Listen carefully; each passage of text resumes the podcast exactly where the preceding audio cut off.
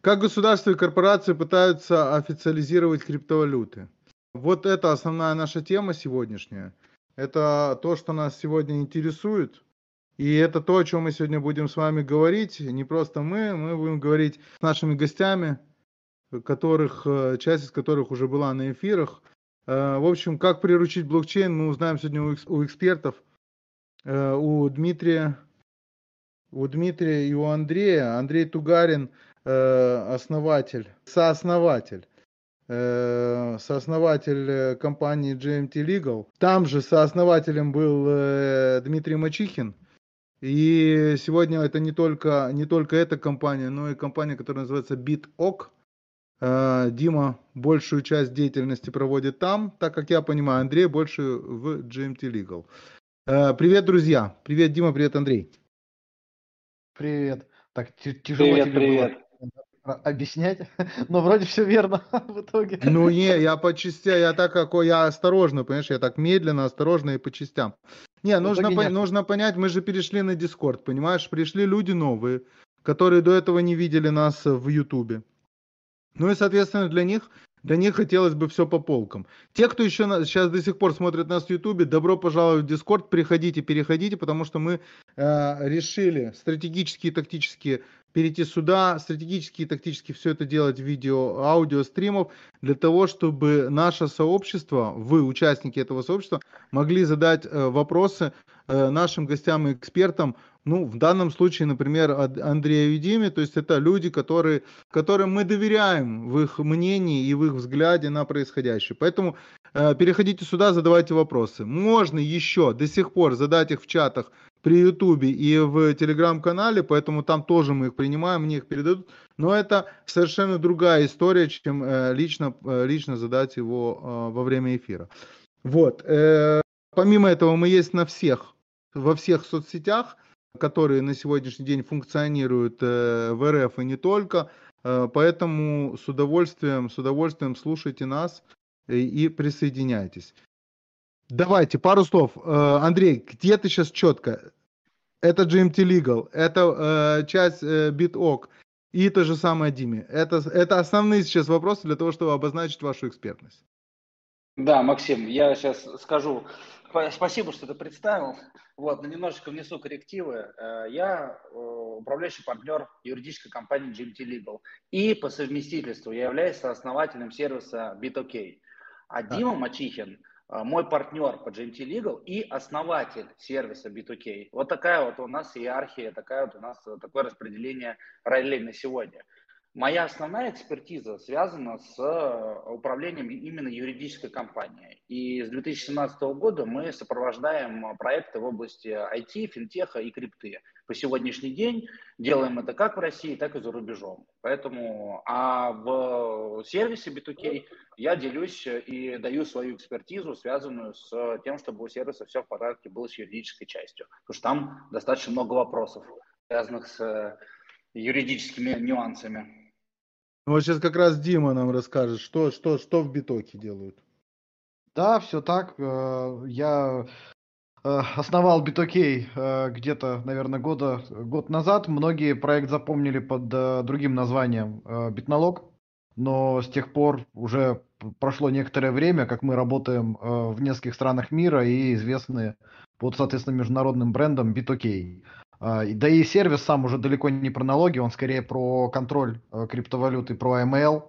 То есть мы помимо того, что во всех странах мира можем э, в автоматическом режиме подготовить э, всякие отчетные документы, мы понимаем, что в крипте происходит изнутри с точки зрения там, маркированных транзакций, с точки зрения блокировок, с точки зрения э, банковских процедур. То есть мы на передовой и понимаем, что происходит с регулированием, в большинстве стран мира.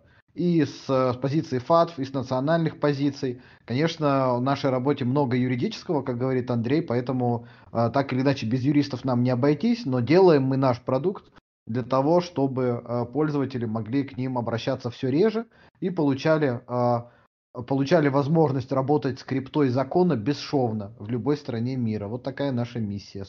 Достаточно сумасшедшая. Достаточно сумасшедшая и легкомысленная даже на как, в каком-то смысле. Да. А, почему? Почему? Давайте скажу почему. Потому что это, как по мне, так регуляция меняется каждый день, причем э, она может быть, она может быть категоричные могут быть изменения. Вот от крайней, от крайней стороны все разрешить, до крайней стороны все запретить как на сегодняшний день ты бы описал бы, э, вот если смотреть так на все страны мира, каких бы ты описал бы три основных э, направления сегодня с точки зрения регуляции, ну и с точки зрения, соответственно, введения, введения в жизнь каждого потребителя или так или иначе касающегося крипты того самого ненавистного KIC, то есть прохождение Э, прохождение регистрации, в котором ты должен указать, э, кто ты такой, откуда ты взялся и почему, и, и откуда у тебя те деньги, которые они у тебя есть. Э, да, смотри, в чем прикол? В том, что ты объединил в, в одну вещь сразу несколько других самостоятельных. То есть многие, э, да, действительно называют, называют это, это одним емким словом аббревиатурой KYC, но на самом деле это не просто KYC, это KYC, AML, банковские комплайенсы, финансовые комплайенсы, и там много, правда, сложного. Давай сейчас на расскажу. русском, давай на русском, Дим, на русском сразу. Да, да, да. Сейчас, сейчас, сейчас. Я говорю, что там много, правда, сложных историй. Но если говорить простым языком, если сфокусироваться на вот трех основных трендах, то самое первое тренд это ну, все страны, которые хотят понимать, как работает крипта, они хотят а, самое первое это знать а, своего клиента, то есть кто покупает, что это значит? Это значит как минимум паспорт, да, место жительства, какая-то привязка к личности. Второй вопрос. Откуда дровишки? И сразу же за скобками, не являются ли это дровишки, а, значит, э, не, не, не были ли эти дровишки у продавцов наркотиков или оружия? Это в скобках. Это второй вопрос. И третий вопрос. Вот этот человек, лицо, неважно, насколько он э, прозрачен с точки зрения налогов. И платит ли он их, и как он их платит, и как он вообще отчитывается за прибыль, которая у него возникает. Все, три вещи. Кто, откуда деньги и есть ли э, значит, налоги в стране привязки. Вот, если эти вещи соединяются, у нас получается такой более прозрачный, понятный подход, подход к крипте, как к любому виду инвестиционного актива. Эти вопросы сложные, они э, неочевидные, они э, плохо коррелируют с изначальной концепцией крипты, которая как бы децентрализованная и как бы альтернатива любым посредникам и стоит против любой концепции государственного контроля, но, как показывает практика, она неплохо уживается в развитых странах и все, в общем, работает. Как-то так. Ну хорошо, а три направления ты бы смог бы, ты бы смог бы описать, как вот крайнее в одну сторону, крайнее в другую сторону и какая-то середина, которую сегодня, на сегодняшний день выбрали те или иные государства в моделях взгляда. Давай назовем это взгляда, потому что регулировать они еще не начали, это все равно все еще взгляд на происходящее. На Или может Андрей? Того, Андрей, Андрей, конечно, сейчас, сейчас я Андрею, на Андрея переадресую. А, просто у нас нет трех часов, да, как я понимаю. Слушать про то, как в каждой стране это все работает, на тему того, что нет регулирования, а есть только мнение, где-то да, в основном в странах а, бывшего СССР скорее, где-то да, где-то нет вообще ничего, но кое-где все-таки регулирование присутствует. И кое-где все-таки эти правила есть рабочие, их соблюдают, и рынок благодаря этому развивается. Потому что даже те же, допустим, майнеры, они с удовольствием идут в Штаты, потому что там можно как бы привлечь нормальные инвестиции, закупить э, нормальные эти ангары, эти машинки, э, оплатить э, там э, налог с прибыли, даже несмотря на то, что он большой, и нормально работать. Почему именно, почему именно в Штатах?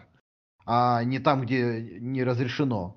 Казалось бы, да, налог платить не надо, все окей, ты крыши заплатил, и все, и у тебя все нормально. Но нет же, могут же, это же обоюдоострый такой топорик, который может и в тебя прилететь.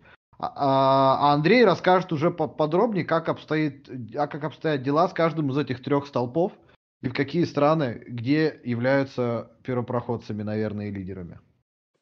Да, друзья, ну я хотел вот с какого вопроса задать, ну, начать, на самом деле, а чего вы все хотели, да, и чего вы все ждали? Я говорю про всю эту историю где-то с начала там, 2018 года, и первая реакция, которую я тогда получал, это что Андрей с ума сошел, какое регулирование. Дело все в том, что пока мы все играли в крипту и в децентрализацию, в какой-то DAO и так далее, законы тоже не стояли на месте, они развивались, просто за этим никто не следил. Люди получают информацию о законах, когда он уже вышел.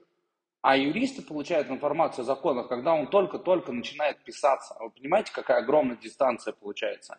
И то, что к чему готовы юристы, когда закон выходит, и к чему готовы э, криптопользователи, когда они видят э, какой-то телеграм-канал, и с потом дикими глазами бегают, везде пишут, что все, просто жесть, у нас там, нас все отнимут. Как сейчас произошло это с вот этими э, европейскими санкциями, да, и так далее. Поэтому что мы все ожидали? Конечно же, государство развивалось параллельно и тоже провела гигантскую работу по поводу обуздания такой вот э, штуки, такого оборота, как криптовалюты.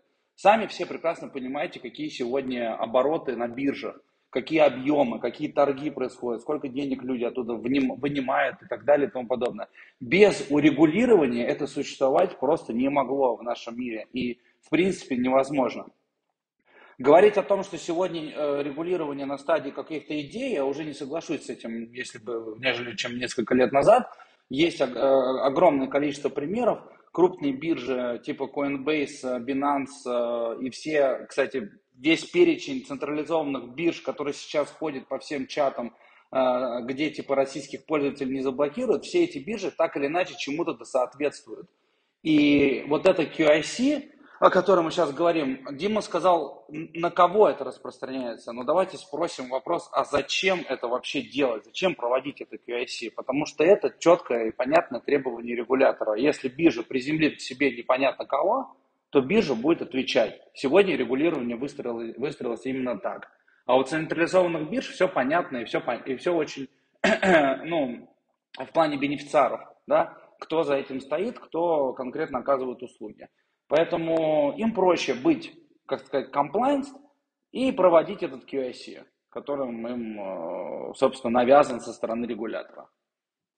И уж проще проверить пользователя с паспортом, нежели чем отказаться от тех плюшек, как бы от регулятора, который позволяет тебе работать э, с, с своими гражданами. Ну смотри, вопрос как бы в том на сегодняшний день, что вот это э, пресловутое KIC, оно появляется не только в, от, от стороны государства, оно и появляется от стороны крупных корпораций. И э, иной раз кажется, что корпорация этого запрашивает, корпорация это запрашивает для себя, а не для того, чтобы в какой-то момент, если вдруг надо будет, отчитаться перед государством. Как ты думаешь, они, э, они просто используют момент, и это еще один, э, еще один э, случай для того, чтобы как можно больше выудить информации из тебя как пользователя и в дальнейшем каким-то образом эту информацию использовать? Или же это сегодня, э, скажем так, это обязательно джентльменский набор, и да, теперь тебе надо при любых раскладах этот KSC все-таки использовать? Знаешь, мы вот, э, Дим, да, секунду сейчас скажу. Я, э, мы в команде вот любим спорить, да, что курица или яйцо, это везде так. Но вопрос в том, что э, как уже изначально, я думаю, что ни одна площадка не хотела бы делать QIC. Это же дополнительные траты. Зачем вам это нужно вообще? То есть это дополнительный геморрой, я извиняюсь. А уже как потом работать с данными, которые ты получил через QIC, это уже другой вопрос. Это уже люди там себе напридумывали пользу и прочее, прочее, прочее. Но изначально, базово, фундаментально, я ну, рискну предположить со своей стороны, что ни одна биржа не желала проводить QIC своих пользователей. Вот мое такое мнение. Ну да, это не вопрос. Э, тут Остапа Бендера нужно процитировать. Торг здесь вообще неуместен. Это не предмет уже там будем, не будем. А с 2018 года это обязательно для всех э, централизованных бирж. Если биржа децентрализованная, она, конечно, может ничего не проводить и пока, пока работать. Хотя э, мы видим, что регулирование в США, оно уже постепенно добирается до децентрализованных бирж, так как это раздражающий фактор по понятным причинам. Ну, то есть любой проект сегодня так может оказаться? Любой проект, что имеешь в виду? Что значит любой проект? Ну, то есть, если мы говорим про то, что Штаты могут заставить децентрализованные биржи, то они могут заставить, грубо говоря, любого. Да, и это прямо, кстати, написано в уставе э, ОФАК, организации, которая имеет экстерриториальные полномочия. Э, по сути, мы имеем дело с мегарегулятором межнационального уровня, который может э, облагать санкциями, какими-то преследованиями и прочими делами э, всех, кто находится за пределами штатов. Для них для этого специально есть орган. Э, охренели, на мой взгляд, но что есть, то есть. И у них, кстати, в области крипты гигантские полномочия. слову, в Штатах 5 органов занимаются криптой. 5. 5 и плюс налоговая. Э, так, дай посчитаем. Смотри, IRS, это даже не совсем налоговая, у нее больше полномочий, чем у просто налоговой. SAC, э, комиссия по фьючерсам, по, по товарным фьючерсам. IRS, ой, IRS, OFAC. И... А СЕК, СЕК ты куда дел? А, SAC, по-моему. Да, СЕК, и, СЕК и еще есть, э, э, есть еще в Нью-Йорке отдельная, отдельная, э, даже не знаю, как назвать это, ты понимаешь, это отдельный офис, который в, во всех дырах, как только что-то происходит, он почему-то принимает участие. То есть это не, это не FBI, это не налоговая, а это вот что-то между ними. Нужно понять, кто. Э, Потому что я вот, который назвал, они федерального уровня. Если это уровня штатов, то там еще свои есть на уровне штатов. Это тоже есть. Вообще Америка э, центр бюрократии, и там еще хрен поймешь. Если, допустим, уйдешь из-под удара SEC, это еще не значит, что ты ушел из-под удара других товарищей. Хорошо, Дим, насколько, окей, вот мы все понимаем, что в, э, в, в принципе Америка это то самое место, откуда все это исходит, это те самые, которых больше всего интересует, чтобы э, наркотики, терроризм и все остальное остановилось, хотя опять же с изменением, например, законодательного, законодательных э, актов э, в Соединенных Штатах, связанных с наркотиками, э, у меня очень много вопросов. То есть вчера эти деньги не пропускали, потому что э, на них кто-то там купил марихуану, и это доказали, что ее купили и посадили того чувака. И тот в конечном это, в общем, целая канитель. А завтра они отменяют, отменяют как раз всю эту, всю эту историю с тем, что эту марихуану, да, можно покупать, да, ее можно растить, да, эти деньги, они легальные и так далее, и так далее. Как вообще, как вообще, э, в принципе, э, вести себя вот тем самым э, различным сервисом, который пытается отделить черное от белого, э, при том, что мы понимаем, что то, что вчера было черное, оно сегодня уже белое. А, речь про микшеры, так? Про микшеры в том числе, но кроме микшера ты и до микшера можешь с этим столкнуться, например, при вводе в какую-то биржу, на какую-то биржу. Есть, есть такое базовое правило, оно в основном работает, называется закон не имеет обратной силы. То есть если вдруг на момент, на данный момент это запрещено, и вдруг случилось какое-то действие, которое отменило, а, то все, что было до, ну как бы не считается. А, до момента, если не была вдруг амнистия объявлена и специальным образом. Чаще всего, ну, то есть если сейчас запрещено, допустим, в большинстве штатов, э, марихуана если запрещена, значит, если ты через Coinbase, например, будешь ее как-то покупать, не очень хорошо, да, с тобой будет. Последствия не очень хорошие. Скорее всего, скорее всего, на тебя выйдут быстро. А если потом после этого в этом штате, где тебя, допустим, э, где ты получил, не знаю, какой-нибудь срок, может быть, даже условный, если в этом штате легализуют, это не значит, что это на тебя распространится. Потому что на моменте, пока, на момент, когда ты совершал такое действие, оно было запрещено. Ну ты как раз, ну ты как раз зацепил тему амнистии. Амнистия как, как, как таковая людям существует. То есть Байден подписал о том, что есть федеральная амнистия там энному количеству людей. Но все, что связано с их деньгами, оно не попадает под эту амнистию, тем более, если это в крипте. То есть, понимаешь, оно как бы есть, э, везде ты должен доказать, что ты не шланг, получается. И тут как бы много вопросов. Я теперь понял, да, но возникает такая несправедливая ситуация. Опять про криптонов забыли опять. Ну это как, ну это как минимум э, забыли. Вопрос в том, что есть, э, э, если мы говорим про adoption и все, вся эта история с криптой, она действительно развивается, и криптоны э, все-таки какой-то э, кусок в экономике с каждым годом берут все, все крупнее и крупнее, я не знаю, согласишься ты или нет, но по крайней мере мне так кажется, да, то есть кусок пирога все крупнее. Несмотря на то, что мы в медвежьем рынке, несмотря на то, что финтех умер, несмотря на то, что блокчейном теперь не называют, а обзывают, несмотря на все это, в конечном итоге криптоны и крипта как таковая в том или ином виде. Я не говорю только про биткоин, я говорю и про тот же самый Dogecoin, которого, ходимость которого, э, или тот же самый Шибаин, уходимость которого не меньше сегодня, чем эфиры, например.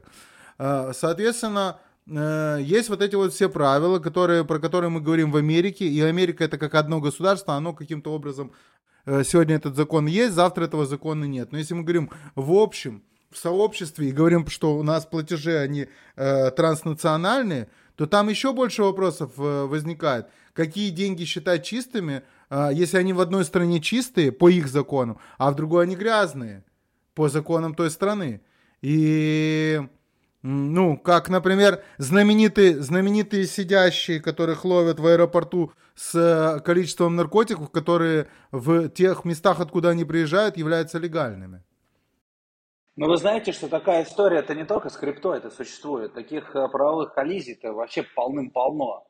Э, Все, что связано с международкой, ну, с какими-то международными процессами, и когда что-то распространяется, какое-то действие или какой-то объект – на весь мир одновременно, то нужно, нельзя прям сразу соответствовать вообще каждому, каждому, каждому стране на свете.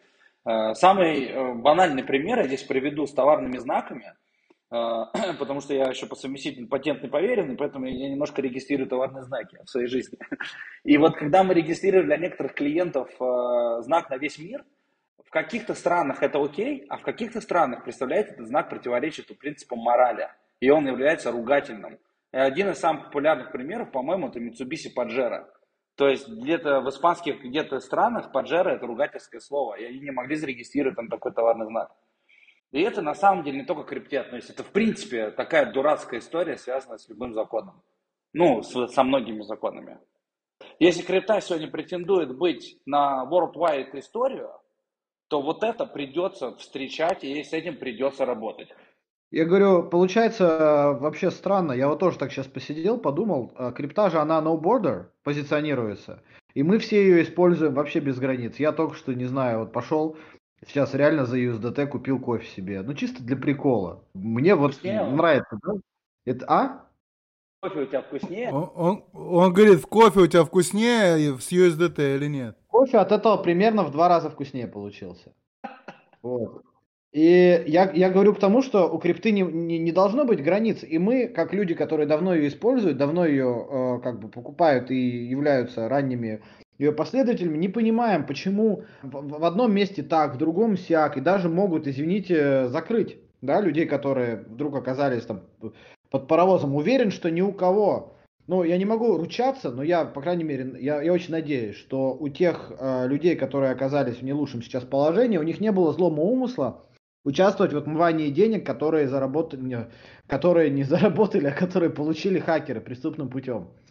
Я уверен в этом, но и не всегда есть возможность об этом как бы узнать и сделать все возможное. К тому же сервисы, которые работают таким образом, ну, которые проверяют э, крипту, они, ну, они пока не совершенны, будем говорить. И законодатель э, какие-то правила, да, нам спускает, говорит, как нам жить, криптомиру, но при этом не рассказывает, что мы должны для этого сделать. А если мы делаем что-то, что на наш взгляд работает, нас еще могут и потянуть. Это, блин, это несправедливо вообще-то. Хочется плохое слово сказать, но я не буду.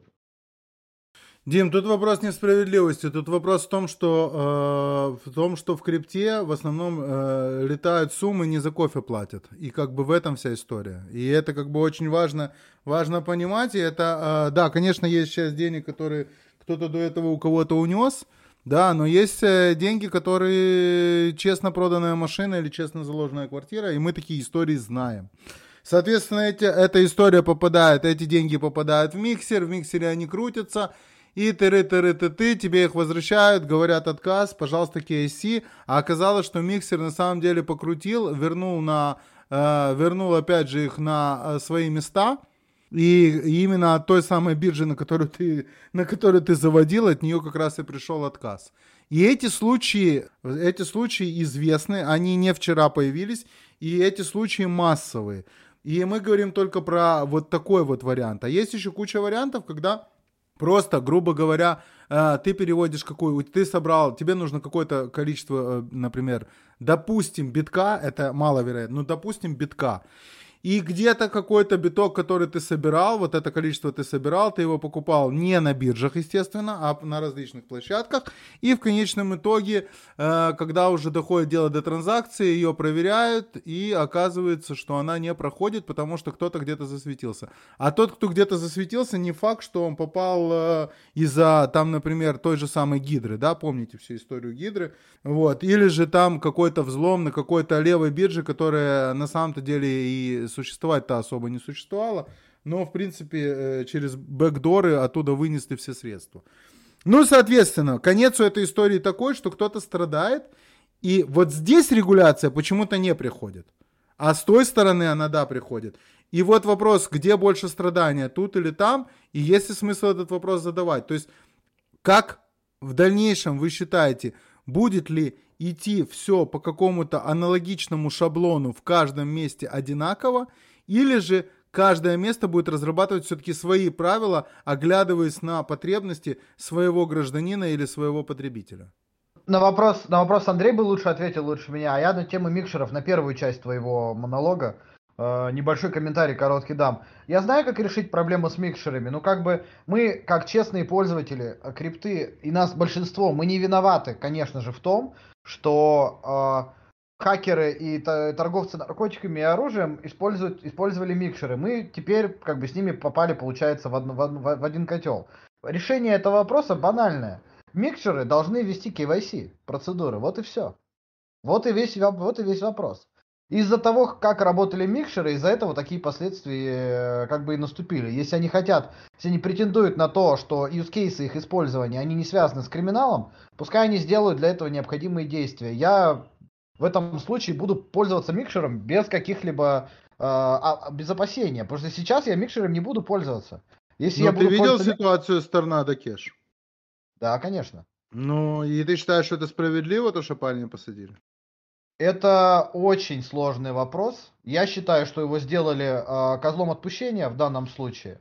Но я понимаю логику тех, кто принимал решение о том, чтобы его закрыть. И я понимаю, какой объем денег пошли в, там, в наркоту, да, извините, откровенно говорю, через Торнадо Кэш. Вот и все. На тему справедливости, конечно, не я должен. Андрей, Андрей, Андрей, ты добавишь что-то или мы, или ты, ты с нами? Да я с вами, да, я здесь, конечно. Я хочу сказать по поводу, ну, с Торнадо Кэш, наверное, уже вопрос молот-перемолотый, и все уже высказали по свое мнение. Я хотел сказать по поводу некой унификации, и все-таки, он, отвечая на твой вопрос, разделится ли, так сказать, на, на блоки регулирования или будет какое-то одно, здесь я бы Э, привел в пример бы микрорегулирование, которое идет именно от Европейского Союза, как раз таки, которое направлено на унификацию законодательства всех стран Европейского Союза. Но это всего-навсего Европейский Союз. Но... Да, да, подожди, подожди. Наверное, давай начнем с того, что унификация является, э, является постановлением ФАТФа. Это же унификация, я так понимаю? Ну, дело все в том, что любая международная организация, страны, которые в нее входят, Э, должны, ну, должны приводить свое законодательство в соответствии с теми решениями, которые эта международная организация э, постановила. Дело в том, что и Россия в ФАТФ тоже входит, но чихать них э, Минфин хотел на все эти э, положения. Вот, вот в чем дело-то. И сейчас, когда в России разрабатывался законопроект о цифровой валюте отдельно, Э, для многих стало открытием некоторые позиции, которые есть в этом проекте федерального закона, они уже давным-давно существуют в ФАТФ. Более того, они уже давным-давно применяются на территории Европейского Союза. Так что э, сам по себе ФАТФ это еще не гарантирует то, что есть какая-то унификация. А вот то, за что как бы борется микрорегулейшн, то там как раз-таки вопрос именно унификации, который положит э, вот так вот сверху на весь Европейский Союз, и все страны должны будут соответствовать этой истории, тем самым упростив некие процедуры, например, получение э, какой-то лицензии на обмен, на осуществление криптобиржи там, и так далее. И в, этом, в этой связи я думаю, что э, многие страны будут просто потихонечку копировать всю эту историю, и так или иначе, волей-неволей, все это каким-то образом придет в какую-то унификацию, и останется несколько стран, не особо популярных в этом направлении, которые ну, останутся при своем мнении, так скажем. Вот. Но так или иначе, 80% будет примерно все об одном и о том же. К этому путем. Будет ли это угодно рынку? Будут ли от этого плясать эм, в припляску пользователи крипты? Не уверен я. Будет неприятно и будет э, вообще не то, что мы, не то, что завещал Сатоши. Вот. А так, э, так или иначе, все это будет примерно все об одном да о том же. Так, друзья, те, кто нас слушают сейчас, напоминаю, мы в Дискорде. Тут можно задавать вопросы нашим спикерам. Все, кто еще не с нами, добро пожаловать, приходите, ждем. Если есть вопросы Андрею, Дмитрию, самое время. Вот вижу, что есть вопросы. Александр, поднимите, пожалуйста, человек, который задает вопрос. Так, всем привет, ребят, как меня слышно? Отлично. Отлично, спасибо большое, что дали слово. У меня вопрос следующий. А, как говорилось выше, в 2018 году все централизованные биржи обязали вводить KYC. И у меня вопрос может показаться, ну, наверное, глупым, но так как я новичок, прошу меня простить. Э, вопрос следующий. А кто отвечает за сохранность этих данных KYC? Сама биржа или а, именно юрисдикция, которой э, эта биржа подчиняется в том числе? Спасибо. Юрисдикция вообще ни за что не отвечает никогда, всегда отвечает площадка. И здесь два варианта есть. Либо биржа проводит своими собственными силами процедуру QIC, либо они нанимают стороннюю организацию, которая предоставляет им такую услугу.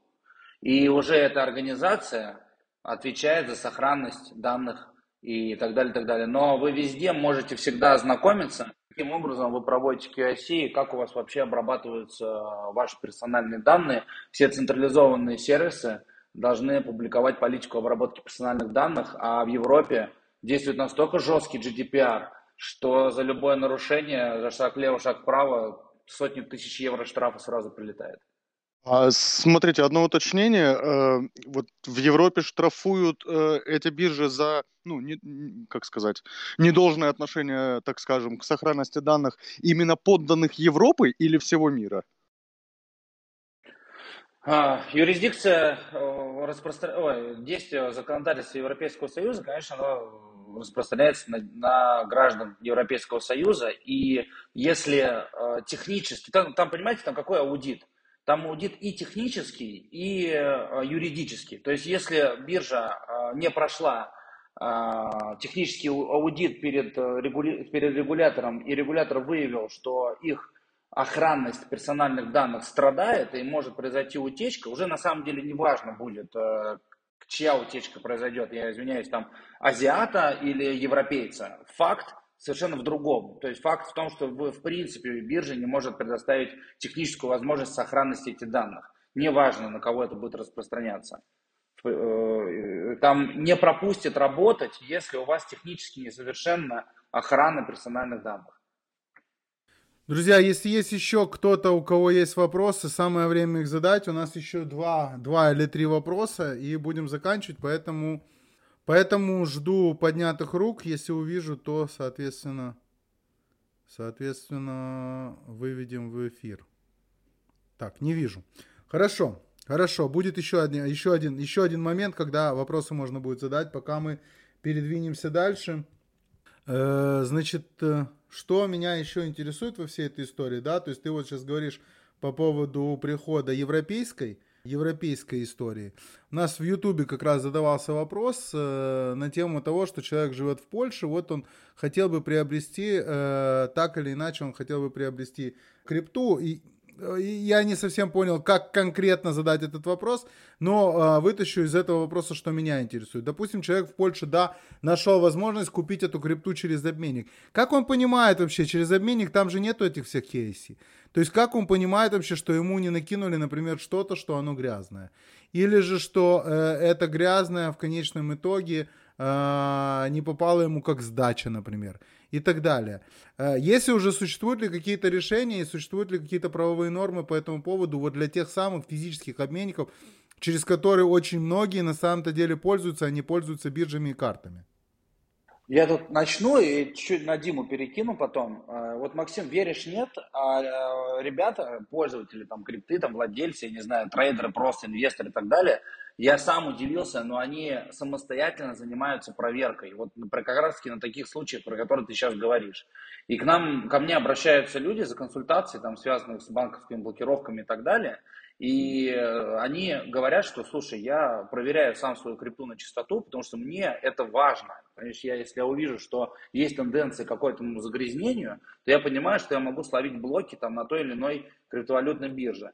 Э, какая-то обязаловка со стороны э, того, надо ли проверять крипту на чистоту, она есть, но она связана с и распространяется именно на бирже. То есть биржа сама должна а, априори декларировать, что крипта чистая и использовать для этого все необходимые технические там инструменты, либо свои собственные. Это как с QIC, либо они могут нанять там какой-то дополнительный сервис для этого и так далее. Но э, и денежка, которая уходит из биржи на расчетный счет в банк, банки уже априори считают, что это все дело чистое, проверенное, иначе они просто бы не партнерились бы там им дали возможность там, с этой биржей взаимодействовать своим, своим клиентам. А если мы говорим про B2C сегмент, то это только-только начинается. Клиенты, пользователи сами не обязаны проверять свою криптовалюту, но рынок и обстоятельства и условия заставляют это делать на сегодняшний день. И для этого как раз-таки и существует э, э, такой сервис, как B2K. И я думаю, что Дим, здесь я Диме могу тоже слово дать, он может что-нибудь скажет интересное по этому поводу. Но это ответ рынку, то есть это возможность определенная, чтобы люди сами могли проверить на чистоту свою крипту очень просто, без всяких там сложностей. А, ну, да, спасибо. В общем, когда у людей... Чтоб ты, Дим, Дим, Дим, подожди. Чтоб ты понял, я вообще не знал, что я каким-то образом попаду в тему биток. Чтоб ты понял, вообще не понимал, что я попаду туда. Давай. Короче, э, радует, что э, э, люди проявляет достаточную степень осознанности. А, несколько лет назад еще никто вообще не понимал, что это такое, зачем это нужно и а, почему могут аккаунт блокнуть. А сейчас уже все дошло до того, что даже банки используют разные сервисы для проверки э, транзакций, для, для, вот, ну, для KYC, для email. Э, все это начинает уже работать в таком регулируемом пространстве. И никто не хочет, здесь нужно понять важную вещь, никто не хочет наши данные украсть, похитить и использовать их, чтобы заработать больше. Здесь настолько все уже запуганы регулятором и иногда не совсем справедливыми посадками владельцев обменников, что проще, знаешь, проверить и чтобы все было в порядке. Обменники вообще сейчас э, боятся сильнее всего. У них бизнес в основном в серой зоне находится, а легализация обменника штука дорогая. Хорошо, скажи мне, пожалуйста, э, вопрос, который, вопрос, который мы э, должны были коснуться, и давай его коснемся, это вопрос, связанный с, э, с те, той самой санкцией, которая сейчас поступила в сторону Российской Федерации и ее жителей. Он касается того, что запретить, запретить по кошелькам. То есть они предполагают, предполагают, что это вообще возможно. Как вы считаете, возможно это или нет? То есть, как вы видите, эта санкция вообще, она может существовать как таковая в нынешней ситуации, в которой мы находимся, с тем уровнем KIC и с тем уровнем э, AML, э, который на сегодняшний день есть, и часть которого люди какие-то все-таки проходят там на тех же самых биржах? Ну, я хочу сказать, и начну, наверное, да, мы отправляемся в такую длительную дискуссию, наверное, вот, но я хочу начать, что да, это возможно, и это как минимум подтверждается не только там, моими словами или суждениями, это подтверждается тем, что уже российские пользователи попали под ограничения некоторые. Как об этом узнали? Ну, как-то узнали. Значит, уже механизмы есть. Э, можем мы эти механизмы, конечно, тоже изучить, и, но в целом один из самых основных механизмов, мы с вами уже проговорили, да, это QIC. Оставляя свой паспорт, вы себя прибиваете просто гвоздями к, к нему и уже оставляете некий след, вне зависимости от того, какой, какой э, стране вы принадлежите. А, сделать все то же самое, только ужесточив вот те ограничения, которые были ранее введены, например, тем же самым Binance 10 тысяч э, долларов, этого тоже возможно. Э, будут ли делать это криптовалютные биржи, это другой вопрос. Первое, что я хочу сказать, что санкции, которые сегодня распространяются якобы на вот эти все э, кошельки и, и косвенно на все биржи и обменники, вообще на все ВАСПа, да, Virtualized Service Provider, то они не замедлительно, не, не, точнее, они не должны быть исполнены молниеносно. Первое, на кого это прям жестко распространится, это только на те организации, которые зарегистрированы на территории э, Европейского Союза. Там они не отвертятся вообще никак. То есть по-любому они должны будут исполнить эти ограничения. Завтра они должны будут сделать или послезавтра это вопрос другой. Я думаю, что здесь вопрос нескольких месяцев. И то они дадут обязательно некие каникулы для пользователей, скажут, если это нормальные ребята, они скажут, что вы видите свои активы, вот вам дается на это 15 дней. Так бы поступила абсолютно нормальная, э, уважающая себя площадка. Есть еще другая история, что биржа или обменник зарегистрированы где-то в другой юрисдикции, но имеют некое, некую лицензию или разрешение работать в той или иной европейской стране. А, к таким биржам относятся в том числе, опять же, я вынужден говорить про Binance, я извиняюсь, что это постоянно говорю про него, но это хороший пример, который ходит и все биржи как э, пасхалки собирает во всех странах. У них есть для этого ресурсы, деньги, люди, юристы и так далее и тому подобное. А, один из вариантов, который может э, применить Binance, это просто всех пользователей убрать и приземлить, российских пользователей приземлить на какой-то другой юрисдикции, которая не имеет отношения к Европейскому Союзу, а к этой юрисдикции э, санкции никак не доберутся никак там не распространятся. И есть биржи, есть э, разные обменники, которые вообще никакого отношения не э, с точки зрения лицензии, ни с точки зрения юрисдикции и регистрации не относятся к Европейскому Союзу. Зарегистрированы каких-нибудь Сейшелах, Гонконге, в таких странах, где не то, что на эти санкции ну, все равно. Они просто, ну, никаким образом не имеют там даже никакой юридической силы. И эти ребята могут спокойно... Они даже, не, они даже не читали, что они происходят. Ну да, понимаешь? и эти ребята спокойно продолжат э, обслуживать без всяких либо каких-то проблем российских пользователей. И я уже не говорю, Максим, про DeFi сектор, который остается. Я не, я не говорю про некостадиальные кошельки. Это все, пожалуйста, доступно вперед и э, никем. И тут как раз-таки вот она, родная крипта, которая спасает, как говорится. Хорошо, хорошо, окей. Э, это касается, это касается вот этого вот все санкционной истории. Э, то, что касается несанкционной истории, это э, тот момент, который вот мне интересен. Э, ты вот упомянул про гражданина, с который оставил паспорт, например, на Binance. А что делать тем гражданинам или гражданам, у которых есть э, 2-3 э, 2-3 гражданства. Они оставляют какой-то один свой паспорт, а по факту живут в какой-то второй стране. И сейчас в связи с событиями, которые происходят, э, миграционное, миграционное движение из асфальтированных стран в неасфальтированные и наоборот только увеличивается. Э, соответственно, как, как юридически этот вопрос решается и решается ли он? Ну, я сразу скажу, что не решается. Это огромная работа Э, я не представляю, сколько сил надо потратить и какие ресурсы надо выделить для того, чтобы проверить вот так вот каждого. Э, еще и найти именно он на этой криптовалютной площадке, так у него еще и двойное гражданство или тройное гражданство. Э, во-первых, все, у кого есть два паспорта или более двух, я поздравляю. Они на сегодняшний день в хорошем, в хорошей вообще, в хорошем положении, и все достаточно неплохо. А будут ли отслеживать... Я обратно, ты, Андрей, Андрей, Андрей, ты, наверное, неправильно понял. Я обратную сторону, сторону э, как раз э, показываю. Я говорю про сторону, когда, например, э, чувак привязал в Binance российский паспорт, а у него есть паспорт Молдавии, допустим, да, и то есть как бы на него падают санкции, от, э, которые на россиян, но при этом у него есть и паспорт Молдавии, то есть он гражданин Молдавии. То есть они как бы не должны на него работать в таком случае. Не спасает. Э, тут надо, тут надо вспомнить, насколько у Binance э, продвинутая служба поддержки в кавычках. И... Дима, как пример, как пример. Давай будем не говорить про Binance, будем говорить вообще в принципе. Под санкции попадают граждане одной страны, при этом часть из этих граждан у них есть двойное гражданство. Что в этом случае происходит, как это должно решаться юридически? Как должно или как решается? Ну и то, и то.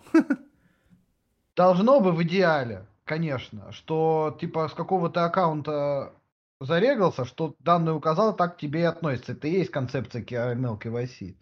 Э, но бывает по-разному. Или, например, ты зарегался на российский паспорт, а в России давно не проживаешь. Вот на мой взгляд, что нужно все-таки не по национальному и по признаку гражданства накладывать санкции. Э, хотя это не мое, конечно, дело. Но хотя бы привязывать место жительства. Что говорит в первую очередь о твоей активности и о месте, где ты э, тратишь деньги. Если, допустим, человек э, живет тоже в другой стране 10 лет, но у него, блин, и у него, естественно, ВНЖ, может не быть гражданства, но ВНЖ, но его блокируют, потому что у него русский паспорт, извините, это так э, работать не должно.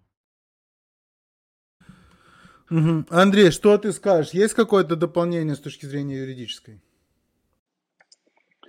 Все, все очень сильно уходит. Все именно с, с правовой точки зрения. Дима правильный вопрос сказал, что как должно быть или как будет. Э, по идее, конечно же, работать, э, все должно работать именно через гражданство. И вот действительно, какой первый момент ты э, оставил, так, так оно и должно, так оно и будет. То есть ты, допустим, если как российский гражданин прошел QIC, то все, ты там уже будешь в базе как российский гражданин, что бы ты там не менял. Но как будет на самом деле – мне тяжело судить, потому что я не знаю, как глубоко проверяют э, платформы вообще вот эту связь.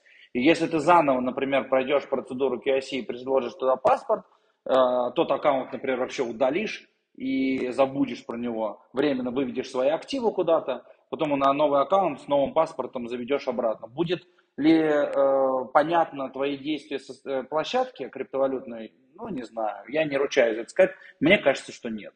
Мне кажется, это пройдет, и это, в принципе, работает. Но с точки зрения экономического присутствия, да, Дима тут абсолютно прав. И, кстати, налоги также работают. То есть э, э, налоги надо платить там, где ты тратишь и зарабатываешь, иными словами. Ну, надо, а по факту ты знаешь, как, в Амери... как у американцев, например, относятся к налогам, и неважно, где ты живешь и где ты зарабатываешь. Ну да, есть и, и тут нюансы есть. Хорошо, Александр Мирошников, это из Ютуба вопросы. Давай я задам их э, э, по, по одному. И коротко очень отвечаем и заканчиваем на этом. Скажите, пожалуйста, если я создал проект, который с помощью какого-то программного обеспечения зарабатывает в сутки в криптовалюте, в эфире, в битке от баланса, как мне его легализовать в, в России? Сегодня есть вообще смысл легализовывать криптопроекты в России и как это делается? Это весь вопрос? Э, да, окей. Да? У меня это я допол я дополнил вопрос, я дополнил, есть ли вообще смысл. А, я тебя понял, я тебя понял.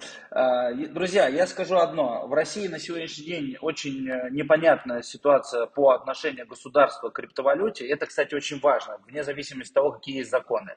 В итоге будет решать именно отношение э, главенствующих государственных органов к этому элементу, так скажем, этому, э, этому объекту регулирования.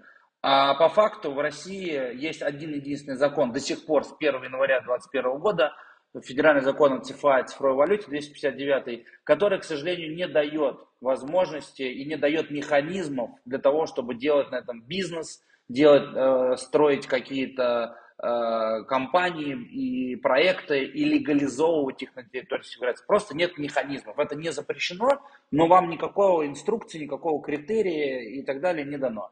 А первую часть, которую я сказал, что очень важно, как государственные органы относятся, ЦБ придерживается политики запретительной, поэтому как только вы ваш бизнес, который связан с заработком в крипте, начнете соприкосновлять с расчетным счетом в любом из банков, вы, вы просто утонете в бюрократии, и банки э, будут блокировать практически там все, все подряд до тех пор, пока вы не докажете, что вы не жираф. Вот примерно так. Пока так ситуация обстоит в России. Мы ждем новый закон, вот, и он должен сильно поправить ситуацию. Спасибо, Андрей.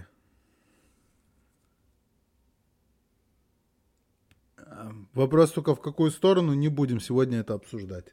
Так, Александр э, Реактив, Реактивчер. Где и как купить в Украине крипту и отправить в Польшу? Друг мой, просто зайди Зайди в интернет и начни что-то гуглить. Мы не даем никаких советов нигде, никак, но в принципе это все легально, и это все можно сделать, просто нужно загуглить. Последний вопрос, Андрей, тебе. Карточки форклога классная вещь. Я вот, если ко мне поступает запрос от новичков, я каждый запрос всегда отрабатываю, лично отвечаю на любые вопросы. Я считаю, что это, ну, такая образовательная миссия некая. Но если я хочу дать контент, то карточки форклога это прям маст. Там есть, там есть. Спасибо. Так, э, вопрос э, Андрею. Здравствуйте, учусь на юриста. Посоветуйте, как начать разбираться в юридическом праве в области блокчейна и криптовалюты. Какая перспектива этого направления? Вот он, пояснительный вопрос. Приходите к нам на стажировку в GMT Legal, и мы вас всему научим. Ну вот, вот, вот и ответ. Приходите к нам, это окей на работу. Друзья, это Андрей. Да, да, совершенно. Друзья, друзья, это а, Андрей Тугарин, Дмитрий Мачихин, э, наши друзья, резиденты, я бы сказал, форклога, постоянно э, так или иначе помогающие нам разобраться в том, что происходит э, в теме регуляции и в теме куда вообще движется вся эта законодательная перспектива, которая вроде бы перспектива, а для кого-то вообще не перспектива. Спасибо вам, что вы с нами. Спасибо, что вы с ForkLog ом. Э, мы теперь на Дискорде. Присоединяйтесь к, Дискорде, к Дискорду и оставайтесь с нами. Теперь не только я здесь ведущий, тут есть еще, кроме меня. Будет весело, и нас тут много, поэтому ждем всех. Андрей, Дима, спасибо. Йо, спасибо, Максим. Пока-пока. Пока. Пока.